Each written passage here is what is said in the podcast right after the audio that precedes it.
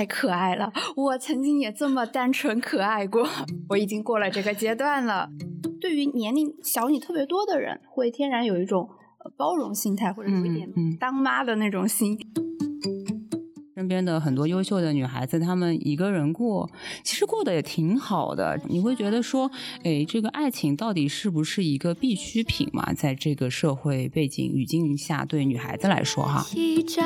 比如说，我现在在这个剧组里最重要的功能就是发雪糕，没有这个。对，对，就是吃雪糕吗？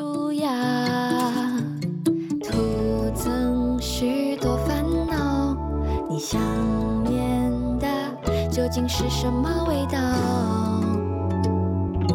是否足够美妙？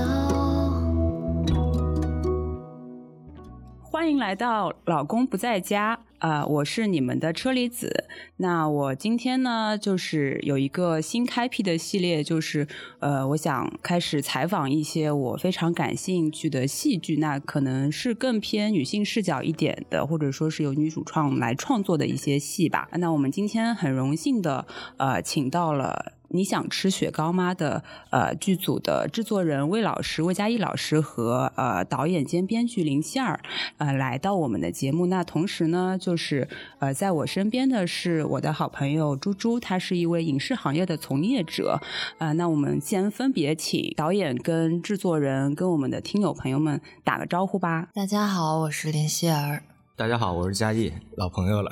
那我是雪糕的制作人。啊，大家好，我是猪猪。呃，因为我跟猪猪是在这周四的雪糕首演的那天在宛平剧院看的这个戏嘛，然后猪猪其实是就是第一次看，然后我是看过呃之前的那个呃在上海第一版的那个版本，然后是就想来聊一聊呃第一次看就是第一次看这个戏的猪猪，你对这部戏的整体的一个印象和观感是怎么样的吧？首先要要说我对这个戏就是第一印象就是。超乎我预期的好，嗯，因为就是我在看这个戏之前就没有过多的去做了解，就是简单的可能宣传车上看了一下简介，然后就走进去了。然后之前因为呃，其实全女班的，嗯，对你跟我也一起去看过几个看过相关的，嗯，对，其实是呃抱着有一点就是近乡情怯的心去的，就是非常担心，就是。你有之前可能有些微的一些吐槽，就是有的戏，它讲的其实也是普通女生的戏，但它可能为了上升一个高度，它把有一些女性主义的话题讲得很重，这个会导致呃，就是在剧场里面就是那种不安。我其实有一点点不安的这个进去的，但是这个戏看下来，我的整体感觉就非常的舒服，嗯，然后觉得非常的轻盈又非常的可爱，因为对我到剧场，我肯定是抱着看故事的一个心。来看的，然后我觉得我感受到了一个就让我觉得非常舒适的一个小故事，嗯，然后整个剧场的氛围也很很舒服，对对，蛮好的。那那就给了我一个就是非常愉快的夜晚。嗯，对对，我也是这种整体的观感，就是觉得很温暖，然后很可爱，然后有一些非常。觉得让你逗趣的地方。那说了这么多，我们先请我们的希尔导演来给我们稍微介绍一下这部剧整体的一个剧情梗概和大致的故事吧。嗯，我们的故事大概是讲了两个女孩子，然后其中一个她已经二十八岁了。然后其实二十八岁现在我们不会觉得是个很大的年龄，嗯，但是可能在父母或者是一些长辈的眼里看起来，就她到了一个你该选择迈入。婚恋或者说人生新阶段的一个年龄了，然后他就被迫去相亲，然后他自己的反抗方式是他面对这个焦虑，他不知道怎么办，他又不知道如何去安放自己的情感需求，他就点了一个陪聊，就是用手机花钱找人，就是打字跟他聊天儿，嗯，然后他就他对这个陪聊产生了一些多一些的情感，然后就约了对方见面，见面之后突然发现，哎，对方其实是一个。比自己小了的女孩子，那我们的故事可能会设置在从两个人见面，彼此并不知道身份，一直到最后我们把这个误会揭开的整个过程。然后中间还会有一个他们后来无意间等车避雨的时候遇到的一个陌生人，然后陌生人也会有一个自己从纠结走向嗯勇敢或者说面对一些情感的这么一个选择过程。嗯嗯，对对，就是。三个女孩子的故事，我觉得就是说，让我觉得就是你生活中非常具体的人的感觉，特别是就是追星的女孩淼淼的那个十八岁的淼淼的那个角色，会让你觉得非常的真实跟自然，因为。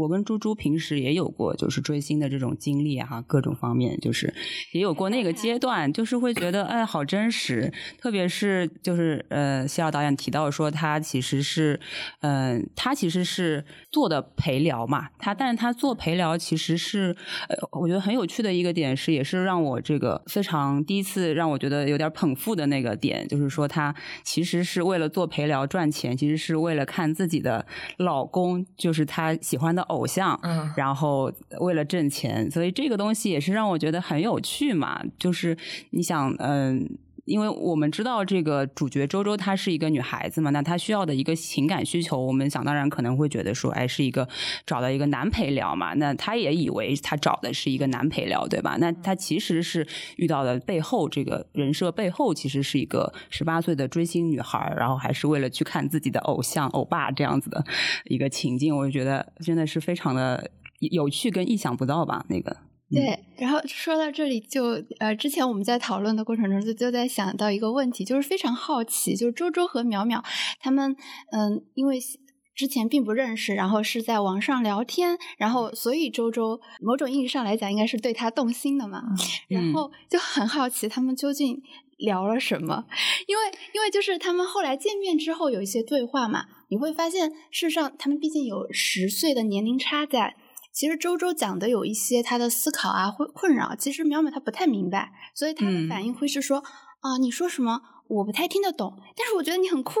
就是你你就会想说，那他们在呃，就是网网络上面他们对话聊聊些什么呢？还是说，嗯，其实淼淼就是一个就是正常的聊天对象，他只是在周周跟他分享一些事情的时候，他给了一些积极的。反馈，而不是比如说啊，这个呃，你跟一个男生聊天，就剧里面有提到的很多的话，就是对，我觉得这个事情不重要。我觉得你在从更大的格局去看这个话题，就是就是，难道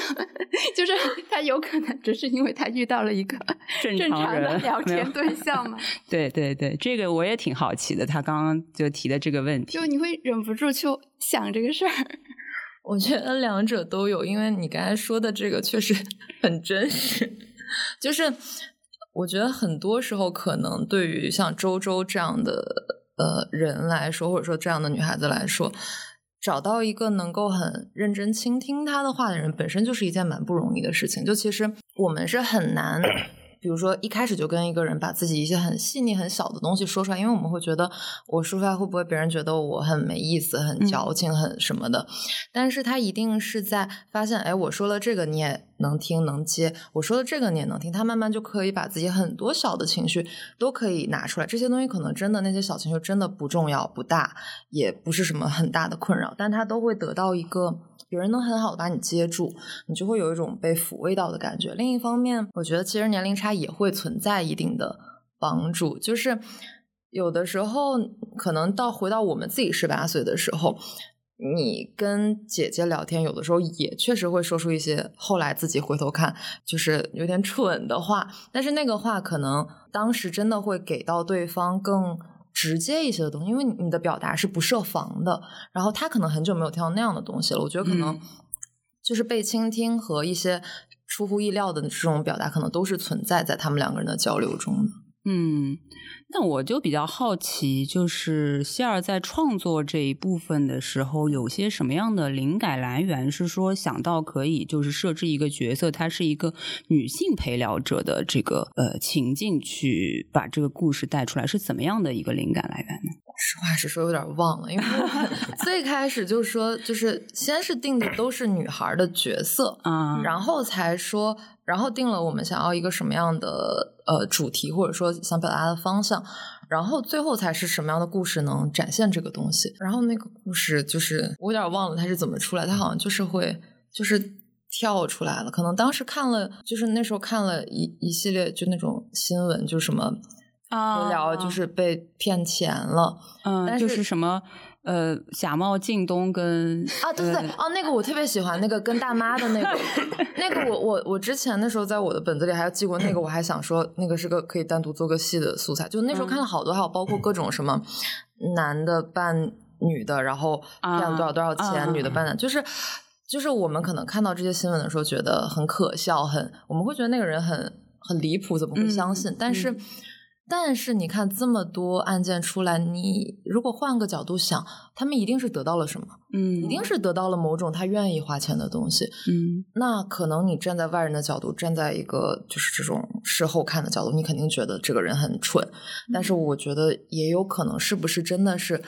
很多时候我们真的就存在那样的一个情感需求，它是没有办法被填补的。嗯那嗯嗯填就如果我们遇到可以填补的东西的时候，我们就是会不那么理智、聪明和就是怎么说，发现的是个骗局。嗯嗯，对，我在看，其实我在我年龄已经三十多了嘛，但是我在看周周这个角色的时候，也也有回想到以以前一些自己过往的经历，就是我觉得，呃，特别是阐述那段，就是他呃以前小时候的那个朋，就是同学那个王子川，呃，王子轩王子轩的那个角色的时候。呃，我就觉得那一段其实是一些背景的东西添加进去了之后，会让这个角色周周这个角色其实更立体一点。然后确实啊，是你你呃，这这里面不好意思，可能要自曝一下情史，就是比如说我我在那个高中的时候，其实是呃有一次就是主动追追别人的那个呃情况哈，但是那不是说直接表白那么直接这样子，然后也是间接，但是当时那个男生就拒绝了我，然后我后来就发誓说，我这辈子再也不主动追男生了。就是你心里面会是有这样子的一个壁垒，或者说是这样子的一个屏障，就是出现，你就会觉得那段经历不是一段很好的经历，然后呢，你就会在心理上产生一定的就是障碍，或者是怎么样子的。但是我后来又遇到，因为我已经结婚了嘛，然后后来又遇到我老公的时候，就是跟他其实是网友吧，就是在豆瓣上认认认识了之后聊天啊什么，然后线下见面，最后呃走到了一起。就是那个时候你会发觉说，你确实是通过网络，然后首先认识到了这个人的一些价值观、三观方面的东西，你会卸下一些心防，然后呢，你再逐步跟他在线下接触、接触、接触之后，呃，会发现就是这个人还挺不错的。然后我也是从那个时候开始，第一次有了说我想要去跟这个人谈一谈恋爱的这样的感觉。所以我觉得周周的这种。这种心态，我觉得一方面是情感的一些需求嘛，那另外一方面就是我觉得这个背景的这个段故事也让我其实蛮感同身受跟呃有共鸣的，然后就会让这个角色看上去的更就合理了，嗯。就是因为个人经历的不同，每个人的共鸣点可能真的就是就不太一样。就嗯、呃因为呃，我是九零年生人嘛，所以就是这个戏里面的角色，就是我看着都是 有一种姨母笑，就是不是不是就是十八岁，就是淼淼她那个年纪，她已经很小了，就看着就是啊。嗯就很青春很那个对，非常青春，就是就是觉得太可爱了。我曾经也这么单纯可爱过。然后，而周周那个角色，呃，虽然说相对而言比较近，但我觉得他的困扰大概可能是存在于我二十六七岁的那个阶段，所以对就看着他被二十八岁追着跑的时候，就是你难免啊有一点就是过来人的傲慢，就会觉得说，嗯，这个。我已经过了这个阶段了，就是虽啊、好像过去了几年，但感觉已经离自己很久了。嗯，所以你在后后面看到就是他们和解的时候，会忍不住心里面想说，嗯，过了这个时间就好了，你放心，就是和解了。以后就会遇到新的问题，就是 就是就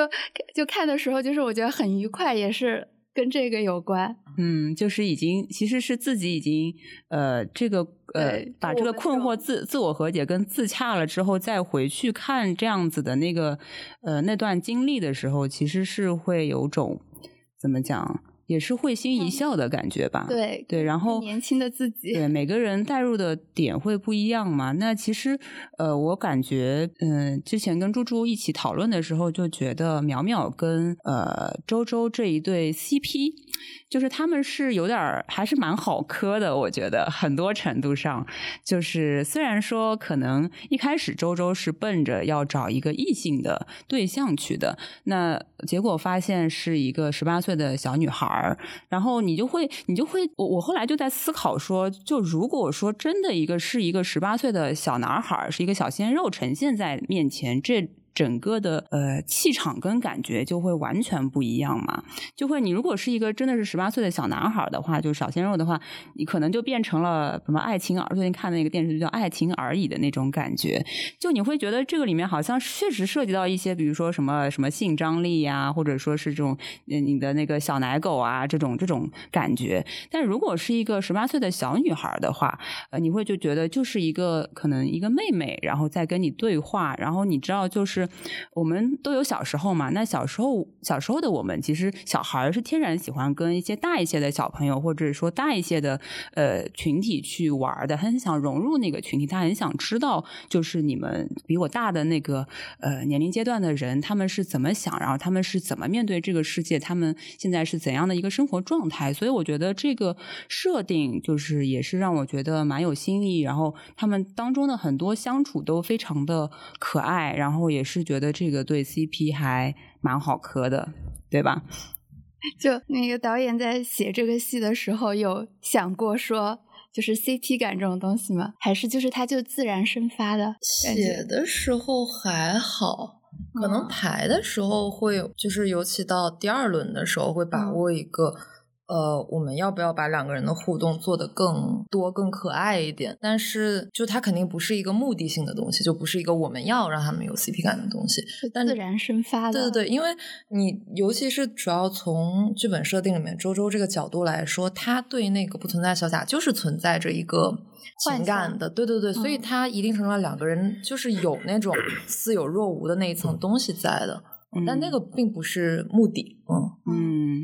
这这里不是说呃第一次被逗笑的剧情点，嗯嗯，然后对，确实就是他们刚刚见面的时候，就因为刚出场嘛，是那个周周的一个小独白，然后那个时候因为你对这个角色还没有更多的认知，呃，可能感觉就是一个影子啊，他唱了一首歌，然后你会在想，所以所以他在期待什么呢？但是。一见面呢，然后那个在那个情境下了，就我觉得一下子就是整个氛围就很轻松了。当然，主要也是因为淼淼太可爱了，就是 哪找的这么可爱的演员呐？怎么？对，就很适合每个人，其实都蛮适合他们的角色的。对，角角色真的太适合了。然后怎么说？包括就是淼淼的独白的那一段，也是觉得嗯。太可爱了，就是对对，就是看到他就淼淼笑。对淼淼后来那个解释自己为什么要做这个陪聊业务的时候的那一段，真的是我感觉全场爆笑了。就是那个原就说出那个我要去追，呃，就追老公的那个原因的时候，真的真的是全场爆笑。对对对，就刚刚才就是就是说什么，如果说小小男孩会怎么样？嗯嗯，其实我觉得就是呃，跟年龄更小的男孩交往的话，就是你你其实。对于年龄小你特别多的人，会天然有一种包容心态，或者有一点当妈的那种心。但但是，呃，我觉得女孩子跟男孩子还是不一样的，因为呃，首先他的很多东西就是你以前经历过的，就是那种感情不一样，而且你会知道，再过十年他就会变成你。嗯，所以我觉得那那种就是觉得可爱，又又是另外一种感觉。嗯。对对对，是的，啊，对。然后其实从剧本上不把他设定成男孩，是因为如果他是个男孩的话，他就会整个剧就会变成还就是还是会落入到一个俗套，就是就是我找到了所谓的对的人，嗯，我就我的情感也好，或者说婚恋也好，那个东西都对了。但是我们可能最后的落脚点是周周会意识到。可能并不存在所谓的对的人，我们并不需要把精力花费在找那个所谓的对的人上，而是什么样的东西是我想要的、我需要的，就会落回他自己身上。那这个东西可能只有靠性别的错位能达到这个表达。如果说我们又设定他是个。异性恋，然后这里又是一个顺性别的，我们可能很难达到这一层表意，就他不可能说我见了你啊，我意识到其实我喜欢的是不是你没有关系，是我喜欢的这种感觉，就可能达不到这个表意了。嗯，对对对，这就是呃，又扯就是提到说这个议题，就是其实，在剧中也有展现。我觉得周周是通过这整个事件或这段经历，是有点点怎么说自洽了，他就放开了，然后就会发现说，呃，开心就好，或者说是我。自己的照顾我自己的情绪或我自己的那个想法就好了。那传统这个社会的这个制约或者说是一些价值观体系的评价，不是我自己的人生的取向了。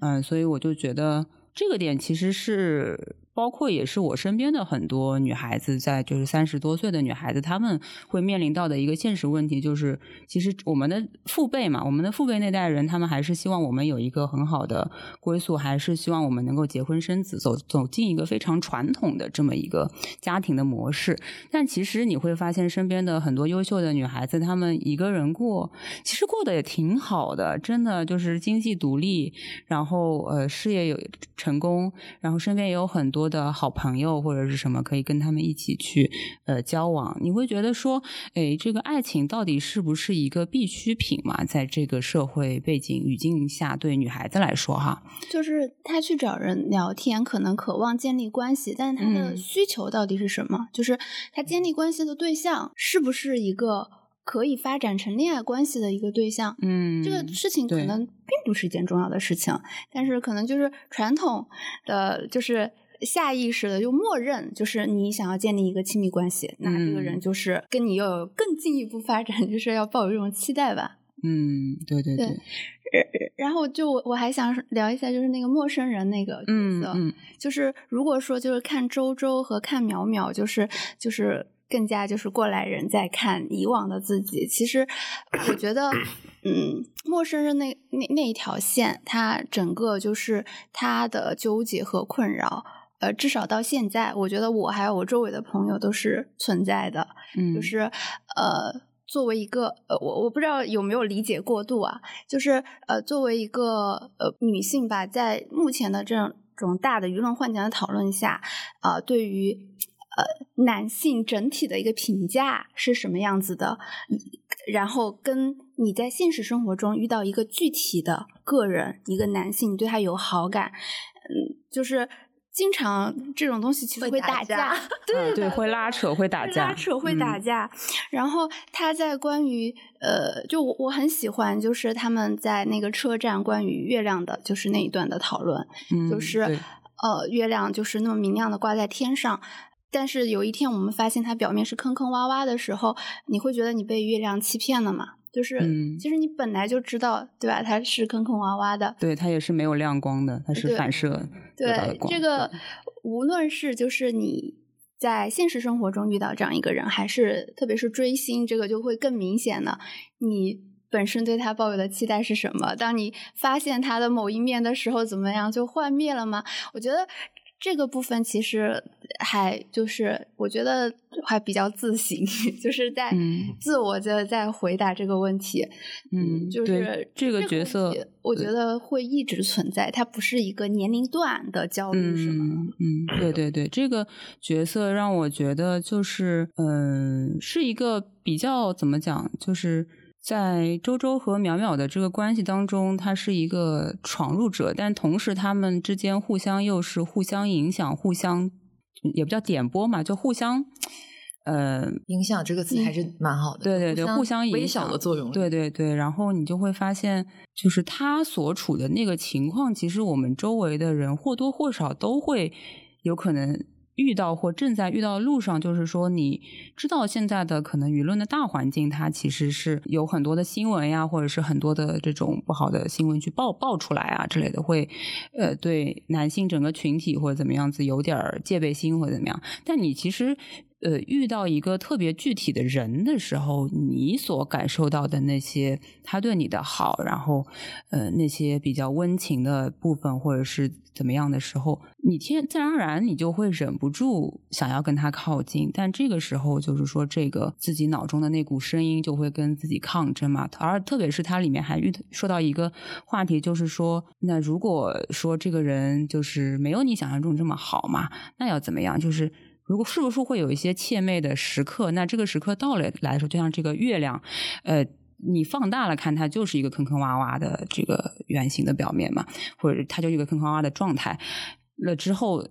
那是不是我就会比较失望嘛？就是看到他很多不如你想象中的这一面的时候，会不会就比较失望？确实是，我觉得这个这个讨论的这个话题是很，就是其实这个话题是有点跨越年龄阶段的。一直比较还比较存在的一个一个事情，嗯，所以所以看到这个时候就会想说，那导导演在就是创作这一段的时候是有自己的影子或者周围人的影子吗？就是肯定是有自己的影子。陌生人其实他和性别，就是哪怕我们拿掉性别这一层，嗯，你喜欢的是个男孩是个女孩，你只要喜欢某个人，你喜欢他和你接近他之后，都一定存在一个落差和破灭，因为我们喜欢这个具体的人的时候，就是看到了那种。你觉得吸引你的亮光也好，还是什么东西也好，但是你只要走近看，只要是人，他就一定会有很多你没有想到的坑洞，或者说他的没有那么漂亮的地方。那我觉得这种你明知道事情会这样，那在你最热烈的那个时刻的那种纠结，是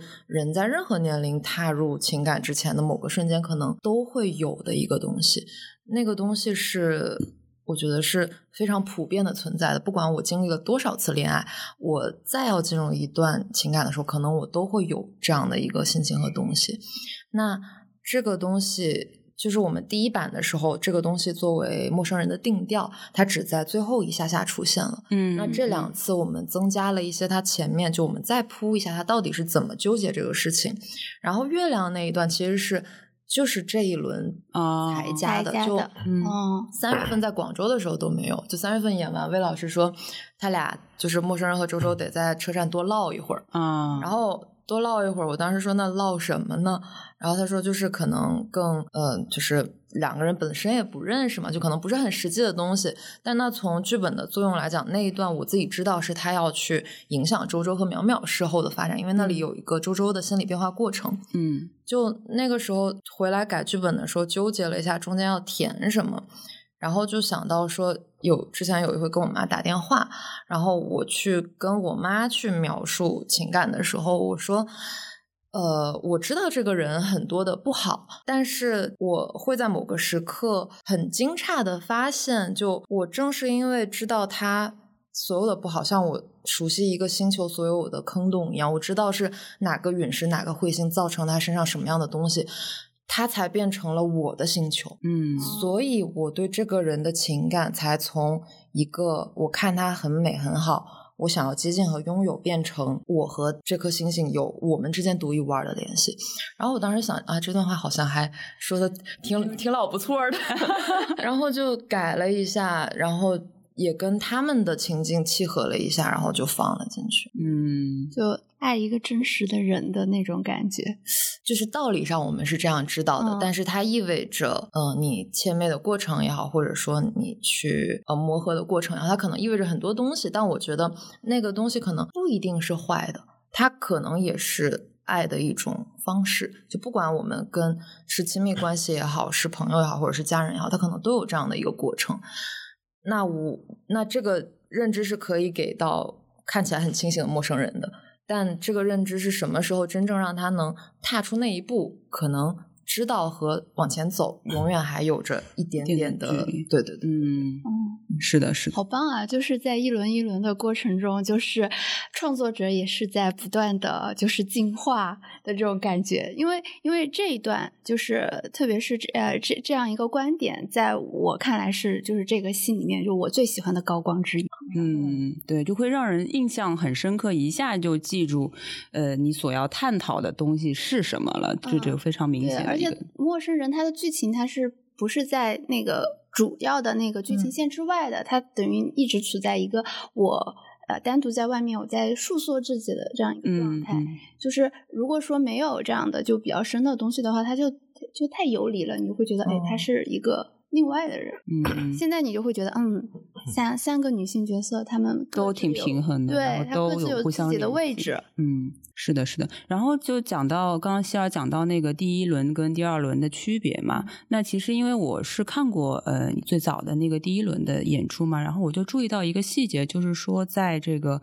呃呃有一个中间有一个小插曲是跟台下互动的这么一个环节，就讲嗯、呃可以。影射为就是二十八岁危机，然后或者是可以反映成为就是你实际有被一个大大姨的对呃期待，然后还有就是那个红线牵引着，让你一个月老，让你要去相亲啊什么的。这个其实我感觉这一版就是是改成了一个跟台下互动的这么一个形式嘛。那我就很好奇，说这个。呃，这个改变就原来其实是纯粹就是等于说在台上嗯呈现的嘛。那这个跟台下互动的这个这个想法是从何而来？然后是呃谁的主意，或者说是你们想要去造成一个什么样的效果呢？最早就有，最早是让 观众上台，啊因为不让观众上台。二二年他不好跟台下互动，啊所以客观客观因因素，其实这个在最开始就是有的。啊嗯，这不是到了二三年可以互动，互动上来。对，啊，那早就想做了。嗯，二二年那时候不是不方便嘛。嗯嗯哦，好的。嗯，嗯，就是因为我们那天看首演的时候，其实是呃，就是他有一个具体的呃相亲对象、牵线的对象，就是一个第一排的一个女孩子，然后她遇到一个非常非常会爱演的观众，他说了好多，他一直在在说，对对对。很嗯，嗯，然后就是会觉得这个喜剧效果真的是拉满了，因为他做他可能是他演一个他想象中的男性，如果会在这个场景之下会有一些什么样的呃想法跟反馈嘛馈嘛，然后其实有还在哎有点刻板印象的那些，对刻板的演了一个非常点的男性，然后像我们这种就会替别人尴尬的人，就是在那个座位上就 就是全程一坨，然后觉得就是氛围是很好的，但是同时也是脚趾抠地了。嗯，对，然后嗯，但其实是蛮可爱的嘛，就是会让全场都爆笑，然后就觉得很怎么讲呢？就是这个氛围之下是蛮好的，但是我就想说，哎呀，万一就是可能男有男孩子坐在现场，那不是会很好受我？们前面就有一个，然后其实蛮想看看就是他的反应的。我觉得就男生在在看这种戏的过程中，可能也 对，这是会有一点不这是是我觉得就是可能这个是提到那个受众问题。我我其实比较好奇的好奇的一个点是说，呃，你们有没有设计过说一定要让这个周周这个呃就葛伟莹嘛，他呃具体去下面找什么样性别的？人进行互动，还是说其实无所谓男性跟女性都都可以的一个状态？因为我我是感觉，如果说哈、我我现在看到的版本，因为找了个女孩子嘛，这个这个喜剧的效果或整个氛围的效果也是非常的好。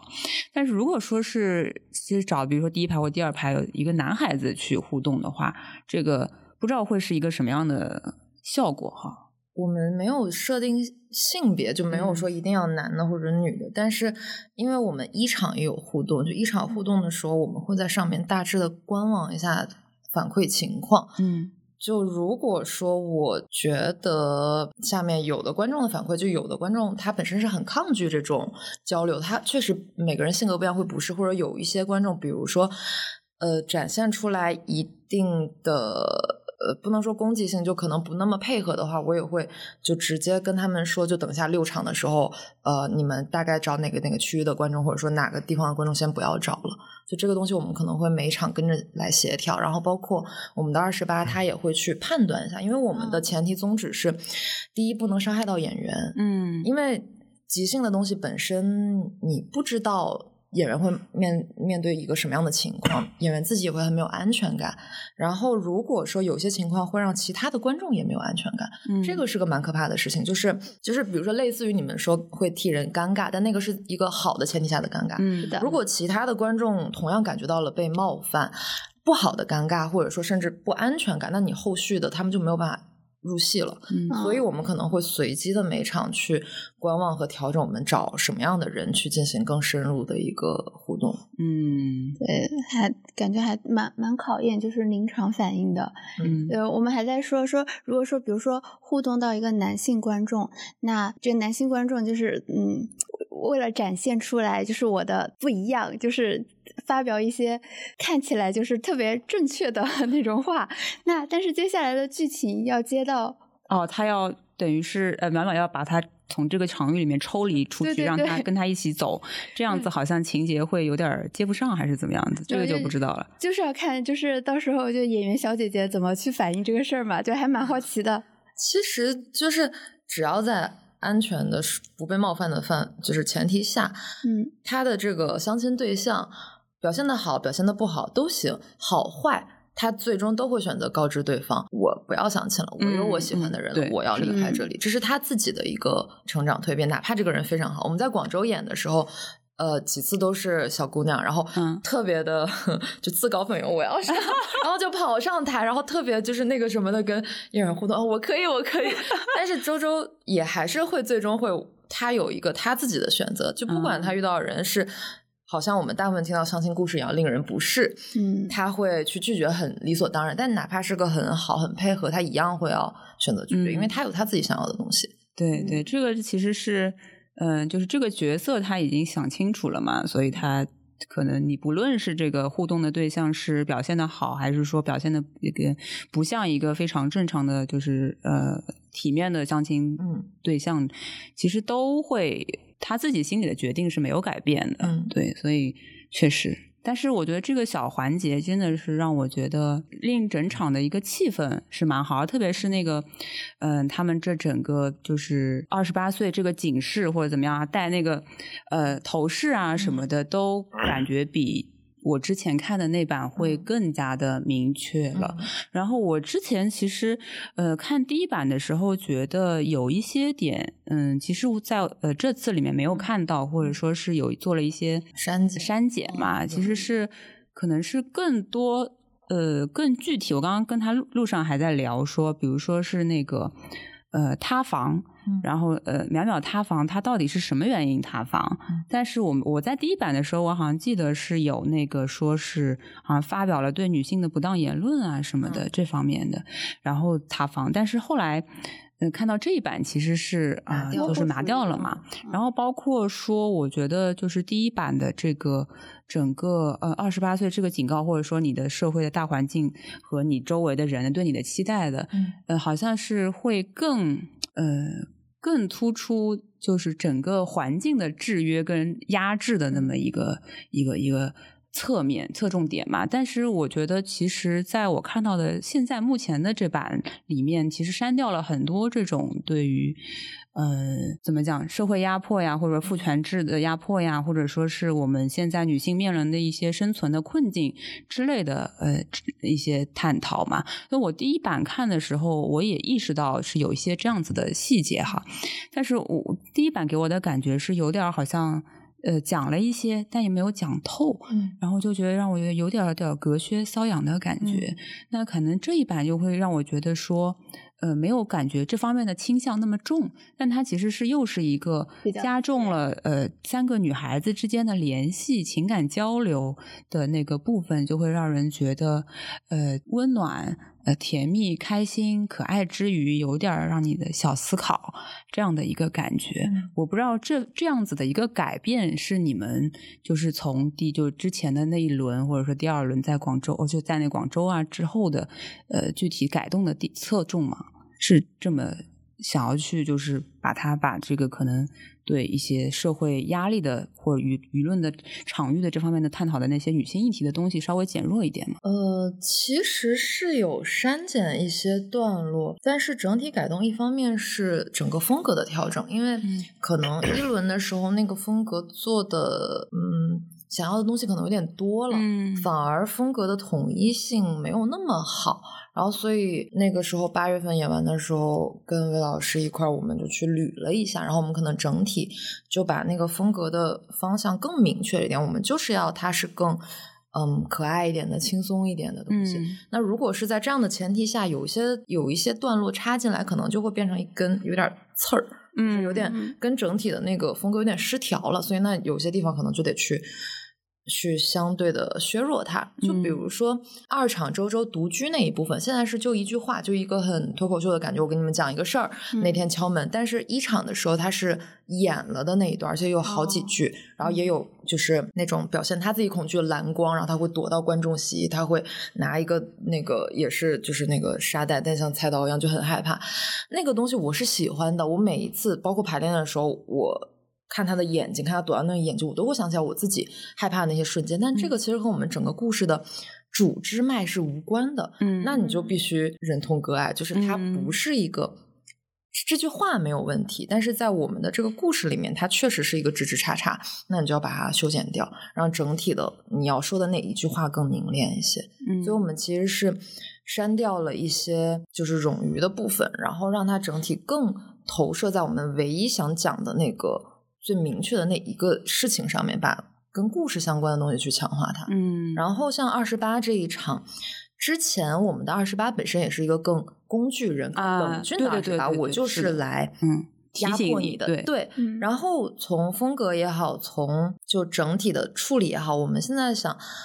其实我们想要表达的点表达到了，就是我们想说这个所谓的红线其实是一种束缚，把你捆绑在这里也好呀，还是说这是一个你想要挣脱的东西，我们表达其实已经到了。那么我们的二十八可以是一个更包裹着一层糖衣的一个形象，它是你的有点像七大姑八大姨的那样的一个感觉，它是好玩的，和我们前后的表演的风格啊，包括整体的演出风格是统一的一个轻松的东西。但是这个东西就不影响我们的表达，那这个就是可以去这样做一个改换的。嗯，对对，就是这一版让我反正看完之后又有点刷新认知了，因为我我原来以为说可能会就是以为会加重那那个方法还加重，对吧？对对，但其实是又，我觉得现在这版给人感人感觉就是很顺畅，然后主题也非常的明确，整个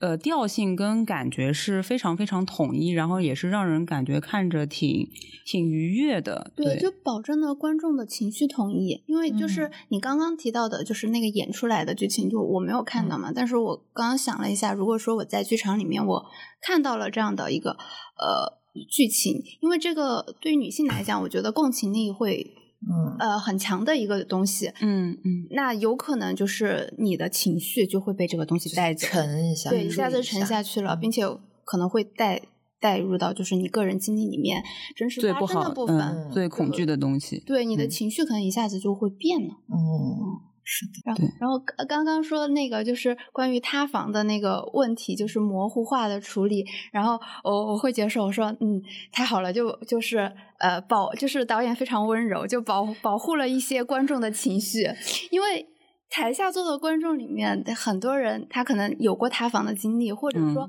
他事实上还在追星的过程中，就有的时候你说的太白了，就是 他会 刺痛一些人的心啊，是的，是的，就是而且就对对，你会在现在说哦，一个 rapper，你是不是嗯是在指什么？你很难不去想这个事儿。嗯，对，也是担心这一点，怕太像在指确切的某个人，嗯但从在写的时候就没有那么明确的某个人，嗯因为这个现象。就原先设定那个塌房原因也蛮普遍的，啊，嗯对啊但只是说现在想，我们只要强调对于淼淼来说，他塌房了就可以了。嗯至于对他为什么，其实不重要，对他来说都是一个幻想破灭。嗯，对，因为这个结合的就是关于月亮的那个讨论，我觉得嗯也是一个很对照的这样的一个，嗯对，就对于一个议题的感觉，在两个不同的场景下，然后进行了不同的观点的一个表达。嗯有嗯，对，所以就是现在这个呃没有落具体说塌房原因，就是其实我觉得就够了呀，就你没有办法说的这么明确是那呃你其实说的模糊一点，反而大家更能代入，因为你知道现在塌房的理由真的是各种各样，千奇百怪，然后就是可能其实说白了就是原因，嗯。同一个事情，有的人他觉得我塌房，哎有的人他说没有塌房塌没有塌房房。我对他的预期就是这样，我觉得他是一个活人。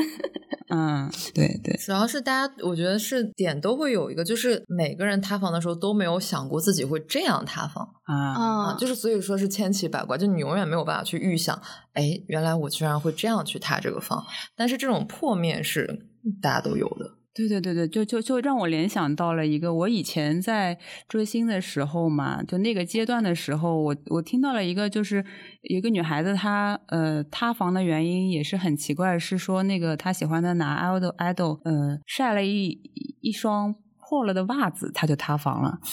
就是你知道吗？就这个。原因让我觉得哦，所以他其实呃幻想的他这个男喜欢的男 idol 其实是一个完美的男人，完美的人，就是他不会做这种特别接地气的这种东西，把它展现到你的面前，就是那么真实。然后他发现这个这个人好像跟我原来的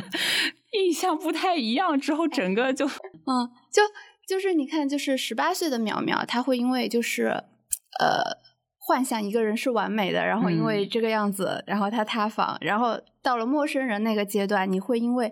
我早就知道他是不完美的，但是我就是害怕更接近他，就还蛮好的，就是不同不同时间段，然后你关注的点，就我我经常把就是他们这两段就是放在一起想，就是就也也不知道是我我自己的想法，还是就是导演在创作的过程中，其实就就是因为。考虑到了不同的阶段，然后表现出来这样。他一定程度上三个人都有这种呼应，就是从因为周周和淼淼的类似点在于，虽然一个是追星，一个是具体的这个有一个对象，但是两个人都是我对这个人有一定的幻想，也没有也不见得说这个幻想就是完美的，但反而是有一个很美好的幻想，然后这个幻想破灭了。那陌生人在说的就是哦，我知道这个幻想会破，一定会破。对，就所以陌生人比他们可能多走了一轮。那。我知道了会破，就两个是面临第一次发现破了该怎么办，后面是我知道会破，那我又要怎么办？就可能是有一个这样的两边互文的这样的一个对照的东西在。嗯嗯，对，就是呃，我感觉这三个女性角色都是在。在面对些什么嘛？就比如说像周周，他是面对可能始终也没有得到的那份爱情；然后淼淼的话，他是面对的是自以为那个就是爱了，他就是。呃，粉偶像啊，什么自以为那是爱，然后还有陌生人，就是在面对可能是有风险的一种爱嘛。那其实我在看这版的时候，其实是感觉比较强调这三个人在经历了这些事件跟互相碰撞之后，嗯，其实都获得了面对的勇气嘛。那我其实这第一轮的时候好像没有感觉会把这个信息点提的这么的明确，这个点是你们后来在摸索出来的吗？还是说原来可能就有这样子的？呃，想要去表达的这个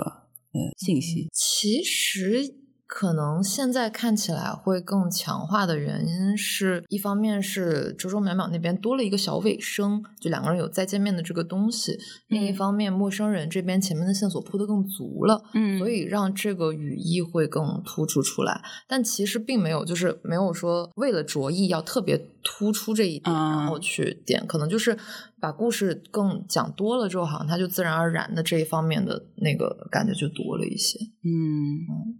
对，嗯，然后接下来可能要问一个比较严肃的话题了，因为我们知道，就是这个戏是全女班创作的嘛，那演员其实也是，呃，都是女孩子。那同时呢，我又觉得有一个呃比较新奇的点是，它其实也没有那么多设计到这个跟。男孩子的一些相处的具体的情况当中，比如说我在想这个淼淼跟周周这个的见面的这个过程当中，会发现其实周周也没有。特意的好奇去问这个他的，就是他那时候以为是他的哥哥小贾，到底是个怎么样的人？然后到底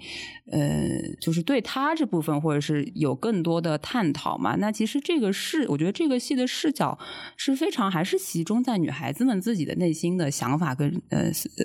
情绪当中的情感当中的，那其实我就会觉得说，是不是呃，因为我们在市面上看到了很多各种各样，其实最近有有蛮多一些呃，就是女性戏嘛，比如说有些是就是母女关系的呃那个美好的一天这种讲母女关系的呃小剧也是，然后还有是比如说像之前我看过一个，就你跟我一起去看的那个女权主义者的恋爱手册，那它其实是它的标题就是女权嘛，女权主义者这个是会比较吸引人啊什么的，但它其实是讲的是一个还是一个恋爱故事嘛。呃，然后比如说还有像我之前看过的那个给一个未出生孩子的信那种，也是就是可能是女性主义色彩更加浓烈的那么一个，也是都是女女女生去演，在那个戏里面就是会，呃，三个女女生她们其实是会演很多不同的性别跟呃这个背景的。角色不不论不论男女嘛，就不只是他们自己了嘛，就会有很多这种呃，可能三个人演很多个角色的这样的情况所出现哈。所以我就在想说，呃，你们会不会呃会不会有点担忧，说这个戏就是女孩子之间的一些小情绪、内心的一些小感受，她的。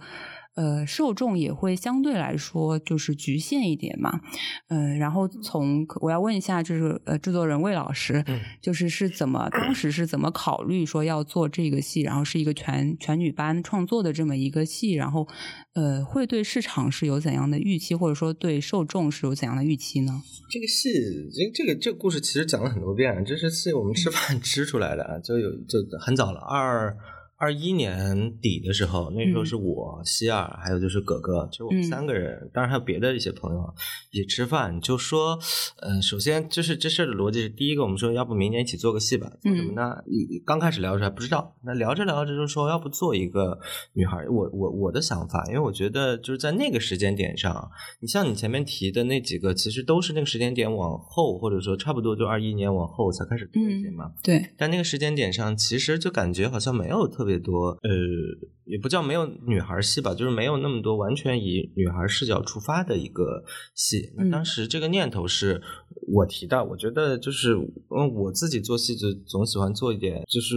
跟别人倒过来做。就比如说有有的人喜欢说，哎，现在流行，比如说某种风格啊，然后哎，这个风格好卖啊，然后叭叭叭叭都去做那种风格。然后某现在流行某种方方式方法，那我我说现在流行这个啥？对不起，你们做吧，我不想做了，因为太多人做了，我觉得就是那总还是要做点就是没做过的东西。那这个是初衷，那这个初衷定下来之后，我们仨包括希尔呃哥哥都觉得挺好。然后我说你们去做吧，我就是我我后来我的工作就是负责就是做幕后工作嘛。我这很多我比如说我现在在这个剧组里最重要的功能就是发雪糕，没有别的。对，对，就是雪糕吗？对，其他一切所有跟创作的，包括我们的执行制作，或者说其他的台上的舞间什么的，都是女孩。然后我也就是不去这个，嗯，指手画脚吧，可以这么说，对吧？就是他排练，我他前面说，哎呀，月亮是怎么回事？我说你都没跟我说呀。我说那行，可以，我我看了，我直接去看吧。对，反正所有的剧本调整啊，怎么样，都是他们自己来，也不用跟我去讲怎么样。我觉得我可能会，比如说我上次去广州看了，我觉得我提一些框架，比如说纯粹是这个，比如说节奏问题。这个是一个客观的一个东西嘛？那我跟谢老师我说，这里节奏可能要撑一撑，这里要缩一缩。那至于怎么撑怎么缩，你用自己的方法去去做就好了。那所以，我我我倒没有说是一个，包括我们彼此为什么打交道也也有有有一阵子了，我们为什么能一直打交道？我觉得我们都不是那种好像。对某一个确定的结果，那么去那么去倒着做事情的，不是说你完全说，哎呀，我脑袋一热我就去，因为这毕竟是一个我们严格意义上来说，它是一个市场行为，嗯，是吧？对。但是我们更多的是，我很多时候我们也要在平衡认真。第一，首要你要真是打架的话，那首要还是做一个自己满意的一个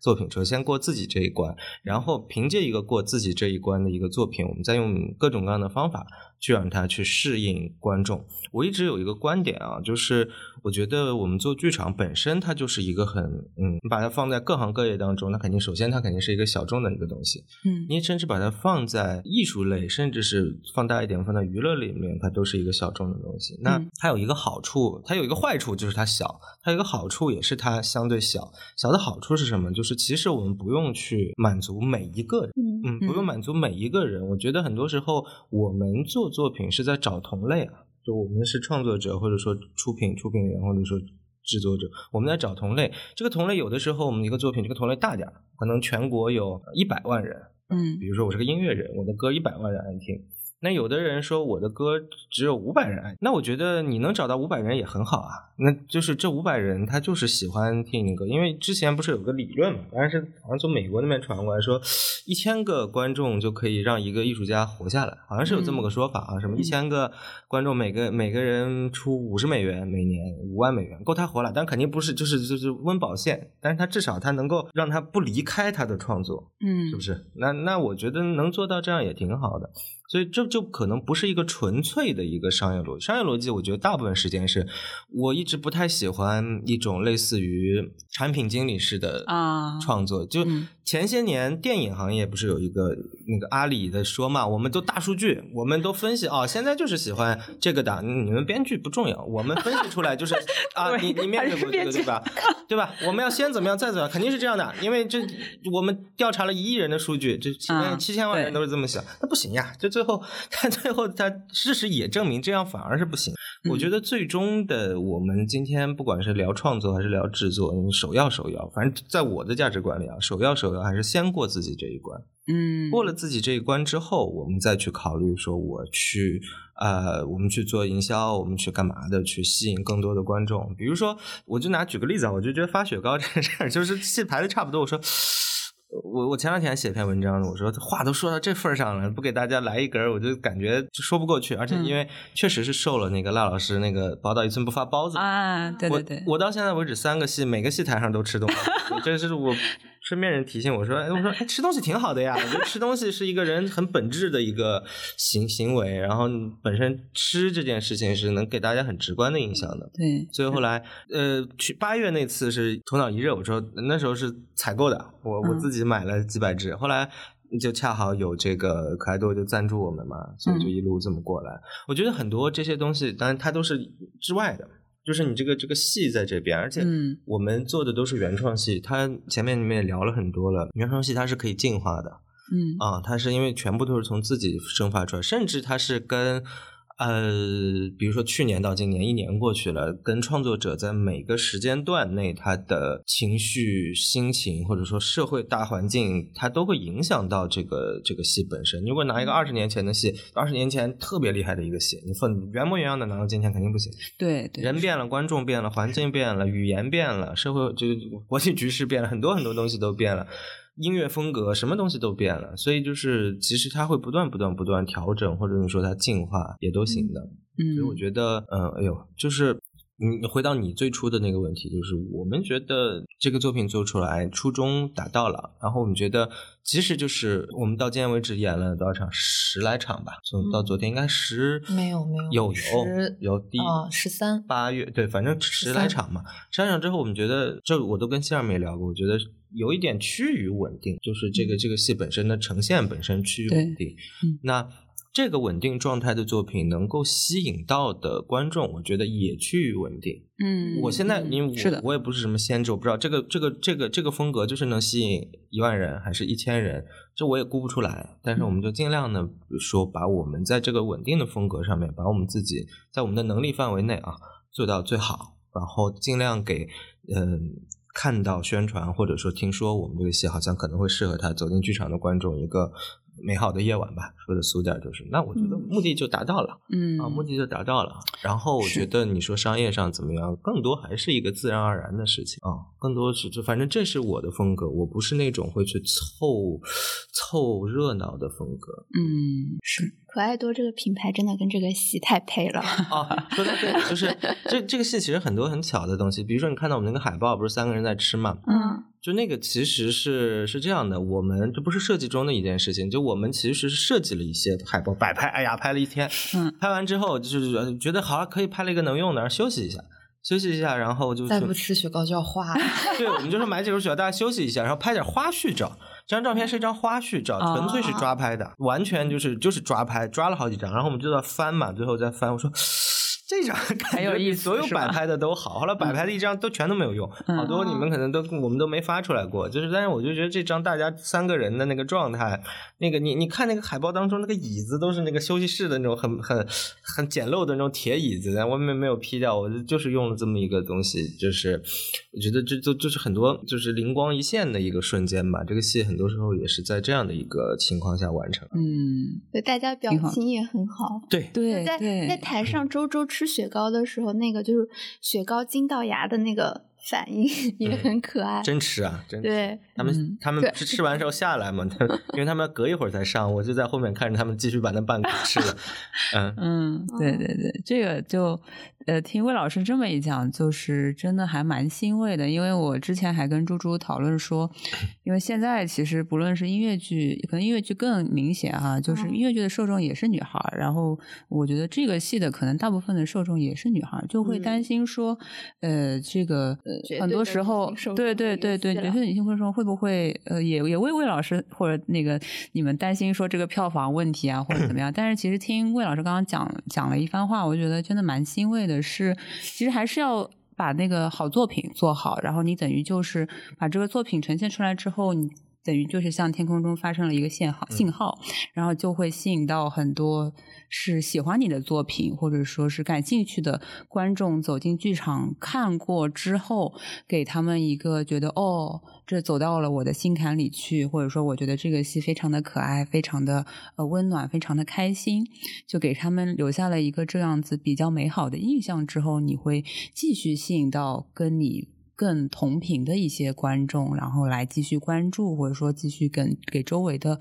类似的人去推荐这样子的作品。我觉得这其实是一个很好的正循环吧。对，而且其实我我要说，我不是那种纯粹，因为有一些。呃，制作人会比我更艺术家，嗯。啊，我我可能处于一个中间态吧，就有的就就我也不具体说谁谁，有的制作人可能是完全商业头脑，嗯嗯，他甚至就是会说，现在那我我必须要客观的说，我们所谓的财富密码，我们所谓的什么东西，它从商业上是有用的，嗯，肯定是有用的，不然就不会叫财富密码嘛，嗯，对吧？他们就满脑子都是财富密码，嗯嗯，那那这这无可厚非，因为我们如果把它看成一个商业行为的话，就。对呀，那那么比如说我们今天开一个便利店，那我们不考虑哪个卖的好，我们就。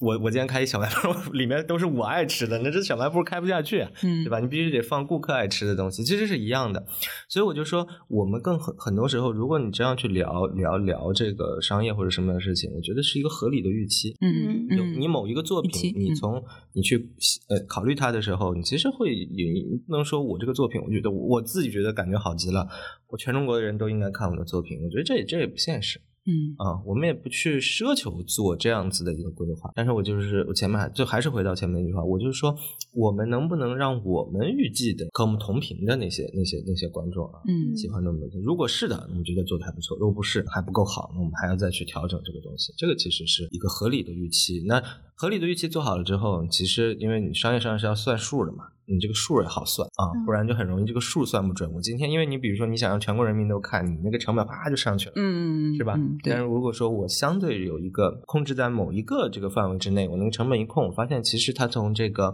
商业上它是能自循环的，就 OK 了。任何我我觉得任何一个做剧场的人都没有 想过说我要做全国五百强，我要做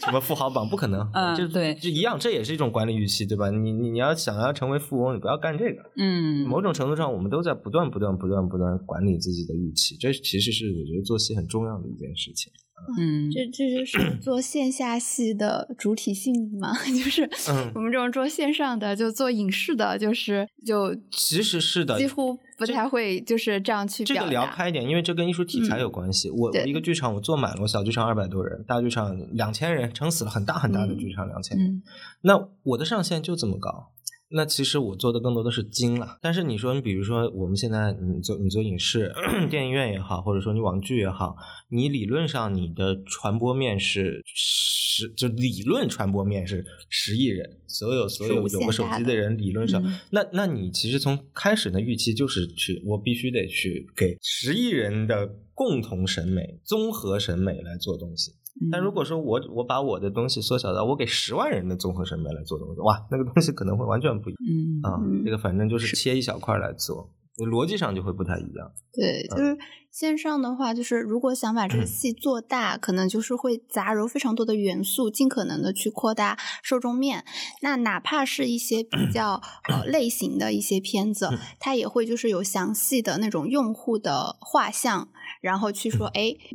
当然也是可能以几千万起的这样的一部分人群，然后去弄，就。就比比如说这个是全女班，然后说女性主义，那他可能就会呃始终去往那个女性的方向上对侧重点去靠了，嗯，受就比较受关注或者是比较能够引起争论的话题上面去靠，就这个可能也是没有办法的事情，因为没有那个东西就没有那种声量，像这样的。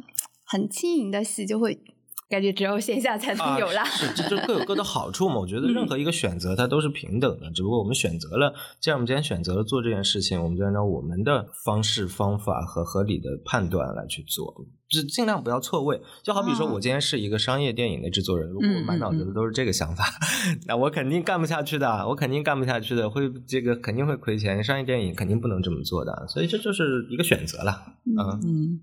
刚刚说到，就是猪猪有提到说要杂糅很多元素嘛。那其实这个戏里面让我就是首先比较有感觉，其实是那首主题曲。然后你们的主题曲其实也是在我记得好像是在这个戏就第一轮上演之前就已经呃上线了，然后给到大家有一个初印象。还是我有点，我们是这样，我们第一轮演之前录了一首，一轮演完又录了一首，现在两首都在那个网易云上面都有，你就搜那个剧名应该就搜得到了。那我就是比较好奇嘛，因为其实这种形式，我看我就是看的不是很多，是说就是先出一个主题曲，然后是三个女孩子就一起唱的这个歌的版本，然后给到大家一个好像嗯，就是一个呃比较直观的印象之后，呃，是不是也是说是可能是这个戏的一个比较大的一个亮点的特色嘛？那其实它也不是一个音乐剧对吧？嗯，会看到它其实还是一个话剧的形式，但是里面也有呃唱。这个主题曲的这个部分嘛，这个是怎么？这是对于这个，就是把这个主题曲纳入到这个演出，然后同时又在线上宣发的时候把它亮出来，这个是怎么去考量的呢？这也是一开始就说，我们说得得有音乐，嗯，音乐它很简单，音乐就是一个。很情绪，因为因为是一种情绪嘛，对，因为是一种情绪，因为我们整个戏其实也是表达一种情绪。那当时好像同步的吧，就写写写写歌、写歌词儿和这个写剧本，我们当时同步就做了。然后就是，嗯，我我觉得这好像也没有什么特别特殊的，现在很多戏里就话剧啊，我指。而且这我们两首歌是原创的嘛，嗯，那个故意故意来写的，故意因为是格格的好朋友，嗯，就是我觉得音乐就是一个很很直接的，能够让别人让观众感受到情绪的这么一个载体，对啊，所以它放放到这样的作品里面其实是蛮合适啊。然后当然，因为我们都是写都写了嘛，那录一下对吧？录一下，然后然后就是这个，你像他们几个好几个都是音乐剧演员，嗯，也是也是可以录一下，然后。嗯，但这个可录一下，这个可能更多的就是考虑到这个这个运营的或者说传播的，因为这就是我说的，这个东西歌它是好去做这个线上传播的，因为它就短短的几分钟。但是戏本身很难做线上传播，对吧？因为它那么长，你你你不可能在三分钟之内就看明白这个戏。但音乐可以，你三分钟听一首歌，你就知道大概这个戏的质感了。嗯，这个就是我们我整个我们去做录歌这件事儿的理由，就大家多少留个念想吧。嗯，对，是的，是的。回过头来，就是我是觉得说，可能这个呃，你想吃雪糕吗？这个剧名，我不知道猪猪看到这个剧名的第一反应是个什么印象，就是。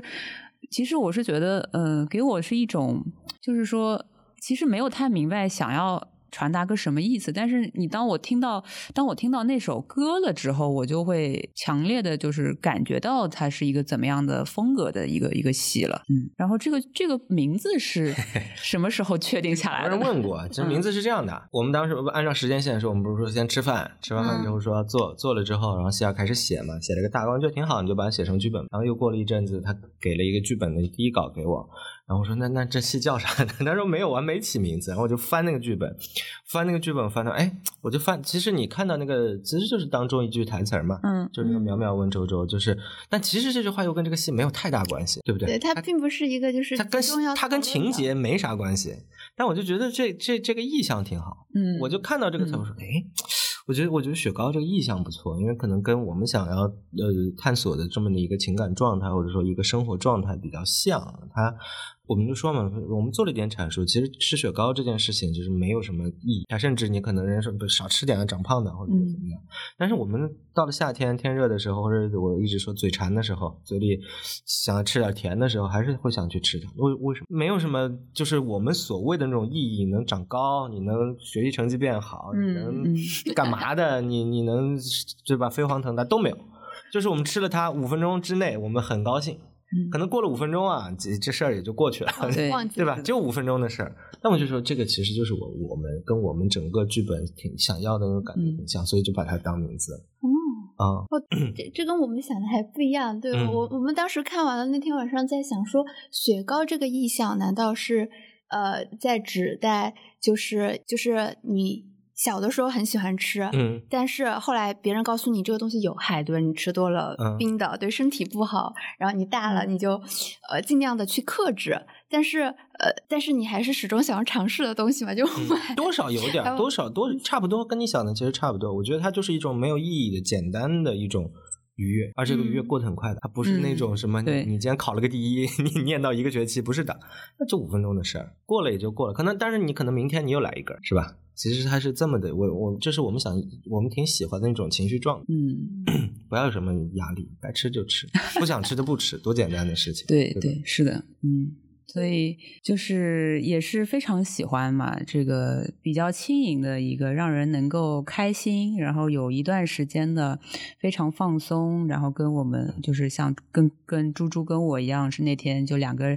呃好朋友女孩子闺蜜一起去到这个剧院里面去看一下这个呃三个女孩子的讲述三个女孩子呃故事，然后呃她们之间的情感连接的一个一个小戏吧，也是。嗯，其实对那个戏，因为它也比较日常，我感觉，呃，有的戏我们看下来讨论，可能就会往一些比较大的主题，对比较沉重的主题上去靠，什么，嗯，对吧？社会环境、结构性压迫上面去了。但这个戏后来就，我觉得我们在聊的过程中，其实提到的也都是生活里面很日常、很细节的东西，就。就整个氛围也就比较契合，对对。然后呃，讲到这里，就是我还有一个个人的呃问题和好奇的点是说，那我们希尔导演的，就是之后还有会筹备什么样类型的作品？然后未来还会有一些什么样的想法呢？有成作品要呈现给大家。可以说，说说哪一部分？还在保密阶段吗？不是，后面说哪一部分？都行啊，你这我们我们日常聊的其实都可以说，挺好。就可能今年呃，就是雪糕和企鹅已经演了，然后可能下半年还会有一个呃，就是。可能重构一个经典剧本吧，嗯，然后嗯，后面再往后可能也还有一些自己写的本子，但是看就什么时候合适，到时候再再再再再落地。然后可能类型上并不是很固定，嗯嗯，因为比如说不管是经典的剧本，还是说我自己写的东西，他们都蛮分散的，就好像你乍一问我，我也没有办法把他们很好的。归类，嗯，就可能我自己会有一些我自己喜欢的元素，或者还没有完全成型的我自己的风格。可能也许有的观众就如果看我的东西，他后面还会去看的话，可能会发现一些一致性。但可能在我自己这儿，只是一些我感兴趣的东西，我想说的话，就就是这种感觉。对，就没有想说就是要。呃，一直锁定在就某个主题上面，就反复讲，因为有的作者是这样嘛，可能一辈子都在讲，是走不出去的童年，然后就一轮一轮的写。但是你可能就是比较呃，跟跟着你的那个生活经验的变化，然后再写一些或者感兴趣的兴趣的东西方方向跟东西去走。就可能我肯定是根据我自己的成长，我自己看到了什么困惑什么，或者说我在面临什么。然后他就会投射在作品里。我好像不太有办法一直说一个事儿，因为我是非常朝三暮四的人。我这个话，我在这个作品里面，我觉得我说完了啊，就是他说尽了，就是我我我我我可能一开始刚说的时候说的不够好，我去修补它，用我的技术手段让它变得更明确。我要说的这个东西，但我说尽了，我可能就就完事儿了。我就想赶紧我要说下一句话。嗯嗯。那也是非常的期待。然后呃，我们的雪糕也是在宛平剧院，应该是接下来还有差不多一周四场的这个演出，六日的晚上。对对，然后呃，接下来会去巡演吗？有有几站已经定了，然后其实有有几站已经公布了。我们大概呃，应该是七月一号会在盐城的一个小剧场，嗯，然后后面八月份，但还没有巡，但可以说啊，八月份可能会在南京，但这个看它具体公布。然后后边，嗯，九月份往后的还要再再看一下。嗯，好呀，好呀，也是非常期待，因为我个人真的是蛮喜欢这个剧，从一轮到二轮，然后看到现在，觉得有了非常大的改变，跟越改越聚焦，越改越好了。然后真的是很希望，就是呃，听到我们这期节目的朋友们，呃，能够有机会的话，其实呃，这轮或者说以后未来日子，的确还有机会，比如说在上海或者是周边的地区看到，然后全国各地的朋友们，如果是发现。说这个剧有巡演到你自己的城市，或者说可以关注一下我们的这个呃是在好戏的那个上面会，对，当然会，对更新的话也可以关注一下好戏的公众微信公众号，然后看到呃 follow 一下我们日常的巡演日程或各方面的消息。然后今天也是非常感谢谢二导演，然后魏老师来到我们节目，也是非常非常感谢猪猪对做我的搭档，帮我完成这个节目，然后也非常感谢，然后希望大家继续呃。呃，关注这个雪糕这部好戏，然后可以在周末的晚上啊，或者是约几个朋友闺蜜一起来感受这一份甜蜜，感受这一份温暖和开心吧。还可以领雪糕啊，真的有雪糕吃，真的有雪糕，挺好吃的。嗯，好的，那今天的节目就到这里啦，我们下期再见，拜拜，拜拜，拜拜，拜拜。